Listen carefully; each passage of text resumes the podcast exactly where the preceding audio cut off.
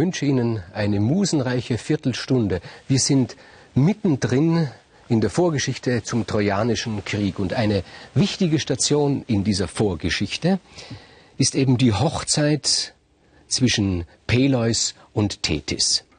Eine ganz besondere Hochzeit, eine wirklich besondere Hochzeit. Warum? Denn es sind nicht nur die Freunde des Peleus geladen oder die Freundinnen und Freunde der Tethys, sondern alle Götter sind gekommen. Hera wollte es so, dass alle Götter zu dieser Hochzeit erscheinen. Für den armen Peleus, er ist ja ein Mensch, ein Sterblicher, die Tethys ist immerhin eine Nymphe, sie steht zwischen den Menschen und den Göttern. Für den armen Peleus war das natürlich ein ungeheurer Stress. Er war an diesem Abend mehr der Kellner als der Bräutigam, das kann man sich vorstellen. Und ich sage alle Götter sind erschienen und das stimmt und stimmt doch nicht ganz, denn eine Gottheit wurde nicht eingeladen, nämlich Eris. Das ist verständlich.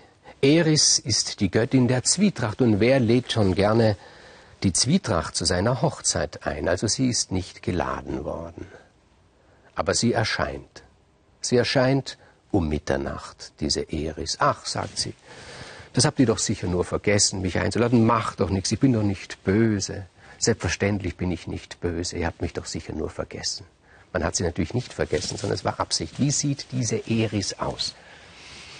Sie sieht so unterschiedlich aus, wie man nur unterschiedlich aussehen kann. Für den Friedfertigen ist sie eine kleine, hässliche, verschrumpelte Person. Für den Streitsüchtigen ist sie eine wunderschöne, große, pralle Frau. Und sie kann sich verändern und es gelingt ihr in den meisten Fällen, die Friedfertigen in Streitsichtige zu verwandeln. Sie kommt her und sagt, na, wie geht es dir denn? Und du sagst, es geht mir gut. Und sie sagt aber, es gibt nicht irgendetwas, was dir, was dir Unbehagen bereitet. Und du sagst, nein, eigentlich und wenn ich genau darüber nachdenke, hinten die Schulter tut man ein bisschen weh. Ja, woran könnte das liegen, sagt sie. Kann es vielleicht an der Jacke, an deinem Jackett liegen? Und du sagst, ja, das stimmt, das, das habe ich mir immer schon gedacht. Ja, das hat doch ein, ein Schneider gemacht. Und so bringt sie dich dazu, dass du plötzlich einen Zorn auf diesen Schneider hast. Und ein paar Tage später gehst du hin und beschimpfst diesen Schneider, weil er dir die Jacke nicht richtig genäht hat. Und dann triffst du die Eris wieder auf der Straße und sie ist plötzlich eine wunderschöne große pralle Frau geworden. So geht das mit Eris. Und sie kommt und sagt, ach, ich habe sogar ein Geschenk mitgebracht. Und sie hält dieses Geschenk in der Hand. Es ist ein Apfel, ein goldener Apfel. Und da geht sie zu auf die, auf die Braut, will ihr die Apfel geben. Und da, da, da stolpert sie natürlich absichtlich. Und der Apfel fällt zu Boden. Und er rollt in den Raum.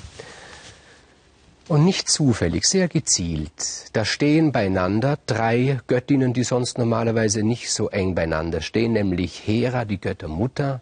Es steht da Pallas Athene, die kluge, die Kriegsgöttin, und es steht dort Aphrodite, die Göttin der Liebe. Die stehen da einträchtig beieinander, jeder ein, jeder ein Glas in der Hand. Und da rollt dieser Apfel der Eris dorthin, bleibt vor den drei liegen. Und die drei sehen, da ist etwas eingraviert in diesen Apfel. Schon rennt der Peleus her, bückt sich. Wie gesagt, mehr Kellner als Bräutigam an diesem Abend, hebt diesen Apfel hoch. Und der Peleus, Sie erinnern sich noch, also gut gebaut, geistig eher schlicht strukturiert. Er hebt den Apfel hoch und liest da, da steht drauf, für die Schönste. Wenn dieser Peleus ein charmanter Kerl wäre, er hätte sich wunderbar aus der Affäre ziehen können, wäre gar kein Problem. Er hätte diesen Apfel genommen, also ich würde sagen, ich hätte es so gemacht, den Apfel genommen, hätte gesagt, heute ist mein Hochzeitstag und diesen Apfel schenke ich natürlich meiner Frau. Und hätte ihn der Tethys gegeben. Aber der Peleus, der steht da, liest für die Schönste. Dann schaut er sich um, sieht da die drei Göttinnen stehen. Pallas Athene, Hera, Aphrodite. Und jetzt kommt in einen furchtbaren Stress dieser Peleus. Er sieht schon, wie dieser Göttersaft, also das Blut, den drei Gottheiten in die, ins Gesicht steigt. Wem wird er diesen Apfel geben? Denken Sie, der Hera, der Aphrodite oder der Athene? Er ist in einem Konflikt und da kommt Zeus, tritt Zeus dazwischen und sagt, nein, nein, nein, nein, heute ist deine Hochzeit. Das soll nicht heute entschieden werden, wer von euch dreien da die schönste ist. Und auch nicht Peleus wird das entscheiden. Er nimmt den Apfel und sagt, wenn es Zeit ist, dann werde ich einen Schiedsrichter selbst aussuchen. Und er soll entscheiden, wer von euch dreien, Pallas Athene, Hera oder Aphrodite, die schönste ist. Und damit ist dann die Hochzeit auch zu Ende, weil Zwietracht Eris hat erreicht, was sie wollte. Machen wir einen Schauplatzwechsel. Einen Schauplatzwechsel nach Lakedaimon. Ich habe Ihnen ja gesagt, dort ist ein wunderschönes Ei und es ist aufgeplatzt und Leda, die Königin von Lakedaimon, hat ein wunderschönes Mädchen aus diesem Ei genommen und Tyndareus, ihr Gatte, hat diesem Mädchen einen Namen gegeben, nämlich Helena. Und die Helena, das wusste man schon als Kind, sie wird die schönste Frau werden. Und sie hatte nur wenig Zeit, um heranzuwachsen. Und sie wurde die schönste Frau. Im Alter von 14, 15 Jahren wurde sie zur Heirat ausgeschrieben, ich sag's mal so drastisch. Und alle Helden Griechenlands, alle, sahen die Notwendigkeit, sich um die Hand dieser Helena zu bewerben. Das, das waren sie ihrem Image schuldig, die schönste Frau. Ganz egal, ob man selber schon eine zu Hause hatte oder nicht, man musste zumindest anwesend sein. Und alle diese Helden kamen auf den Hof von Lakedaimon. Da war zum Beispiel Ajax. Es gibt zwei Ajaxe. Einen großen, starken, treuen, charakterfesten, einen kleineren, bösartigen. Der eine hieß der Telamonische, Ajax, der andere der Lokrische. Dann war Idomeneus, der kam aus Kreta an, schon etwas älterer Herr, charmant, ein Sir. Diomedes kam, ein junger Heißsporn. Palamedes, ein Erfinder, Nestor, schon ein alter Mann, der muss sich natürlich auch bewerben. Und es kam Agamemnon, der mächtigste, aber er hat nicht selbst um die Hand der Helena angehalten, sondern hat das Geschäft für seinen Bruder Menelaos betrieben. Menelaos ist selbst nicht gekommen. Und dann kam noch einer, der interessanteste, für mich ganz gewiss der interessanteste, der hat sich keine großen Chancen ausgerechnet, Odysseus, ein kleiner König einer kleinen Insel von Ithaka, aber ein sehr, sehr neugieriger Mensch. Und er hat sich gedacht, das möchte ich mich da, mir doch nicht entgehen lassen, wie da die schönste Frau verschachert wird.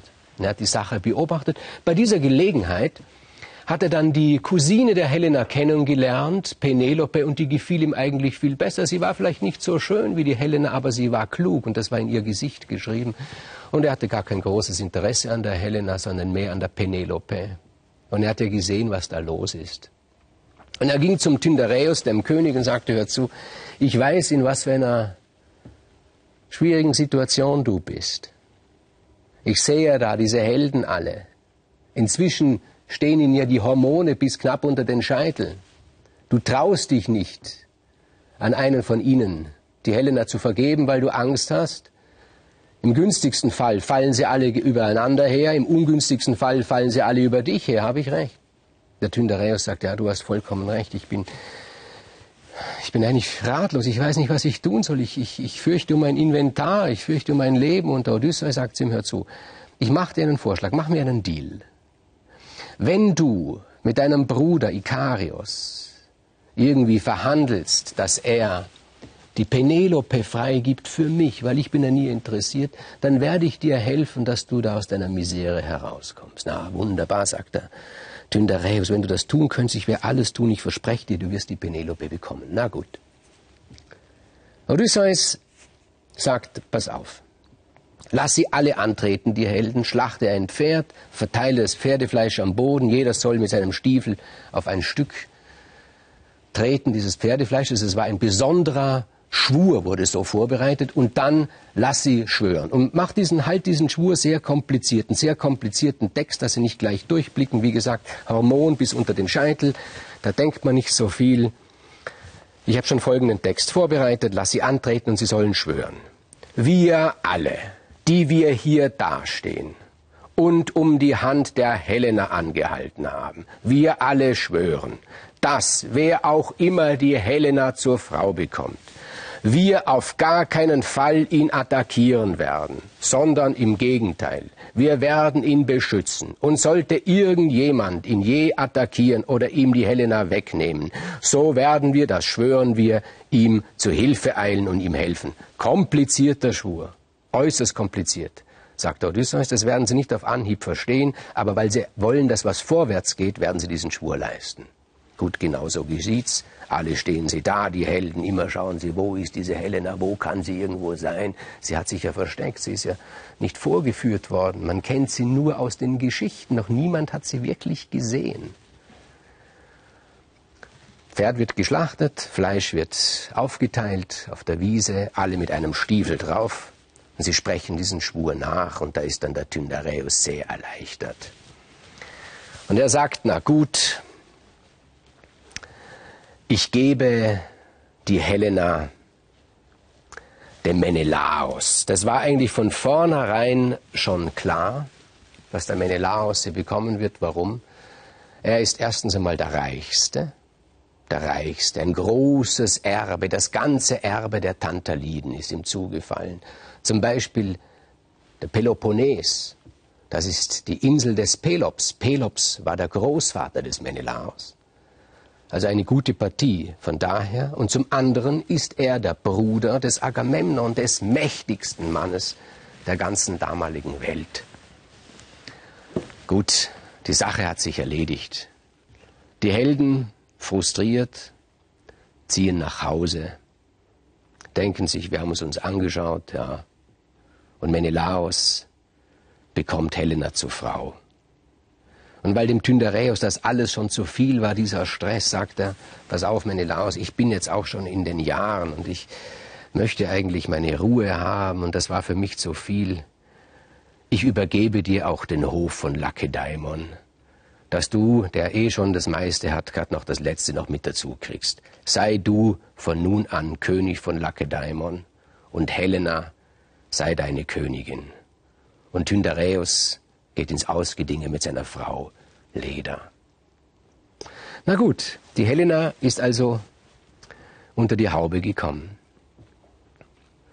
Machen wir wieder einen Schauplatzwechsel oben im Olymp. Die Laune dort oben ist sehr, sehr schlecht. Warum? Wir wissen es.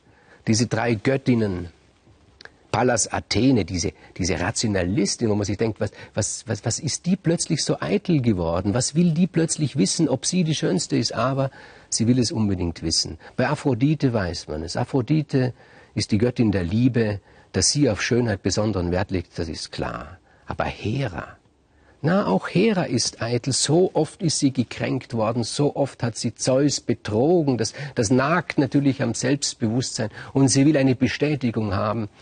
Und sie drängen Zeus, such endlich einen Schiedsrichter. Wir wollen wissen, wer die Schönste von uns ist. Und Zeus sagt, na gut. Und er lässt seinen Blick schweifen über Griechenland, denkt sich, na, da ist das Gelände nicht so günstig, das ist mir nicht so sympathisch. Er lässt seinen Blick schweifen über das Meer und da sieht er eine Stadt, die liegt sehr gut am Fuß eines Berges. Das heißt, man kann dort auf diesem Berg zum Beispiel sich hinsetzen und kann herunterschauen und zusehen, was dort passiert. Es ist die Stadt Troja. Ja, Zeus hat einen Plan. Und er schaut sich um, ob er dort einen Schiedsrichter findet. Und da sieht er einen jungen Mann, der da auf der Weide Stiere hütet. Der gefällt ihm. Und er beschließt, dieser junge Mann soll der Schiedsrichter sein. Sein Name ist Paris. Und da sind wir der Sache schon bedeutend näher. Wie gesagt, das ist die Vorgeschichte des Trojanischen Krieges. Und die Fortsetzung, meine Damen und Herren, werde ich Ihnen das nächste Mal erzählen.